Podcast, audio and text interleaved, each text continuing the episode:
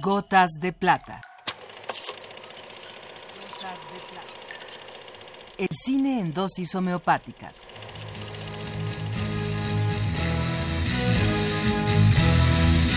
Con Carlos Naro.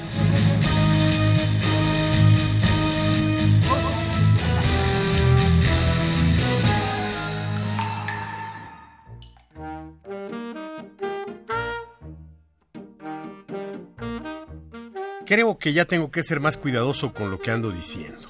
La maestra Paquita vino a jalarme los pies por decir que la M es la letra 14 del alfabeto. Sí, confieso que me salté la L y también que me saltaré la L.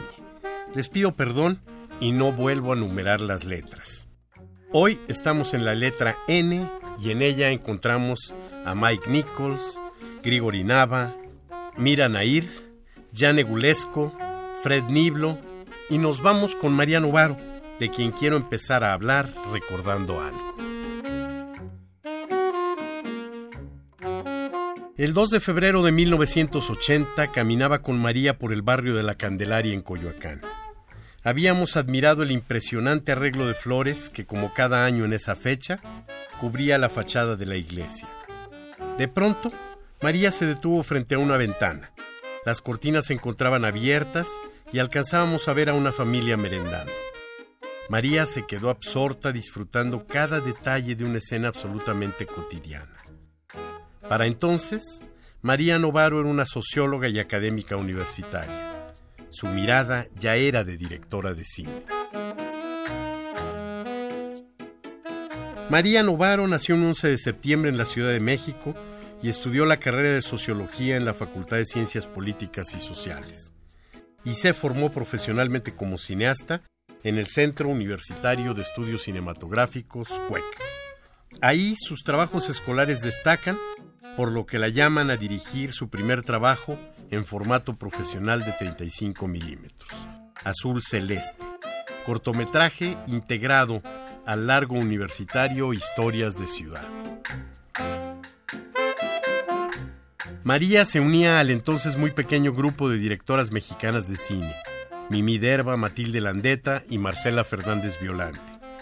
Un año después, en 1989, María Novaro filmaría su primer largometraje, Lola. Cuatro largometrajes lleva dirigidos María, Lola, Danzón, que le ganó reconocimiento internacional, El Jardín del Edén y Sin dejar huella. Los personajes de María siempre son mujeres entrañables. Desde la niña de su cortometraje escolar Isla rodeada de agua, hasta las dos mujeres delinquiendo y huyendo en su más reciente película, Sin dejar huella. Insólito Road Picture, en el que María se muestra en plena madurez creativa como guionista y como directora.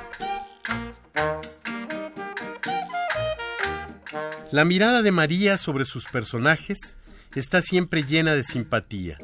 Todas estas mujeres mexicanas que protagonizan la obra de María no le son ajenas.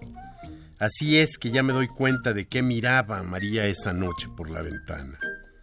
Miraba el movimiento, el accionar de esas mujeres, su labor, penetraba en su intimidad y en sus emociones. Ahora nos entrega todo eso a través de sus películas.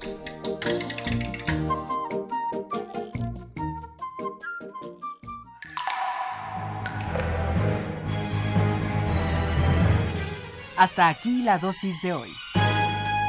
Gotas de.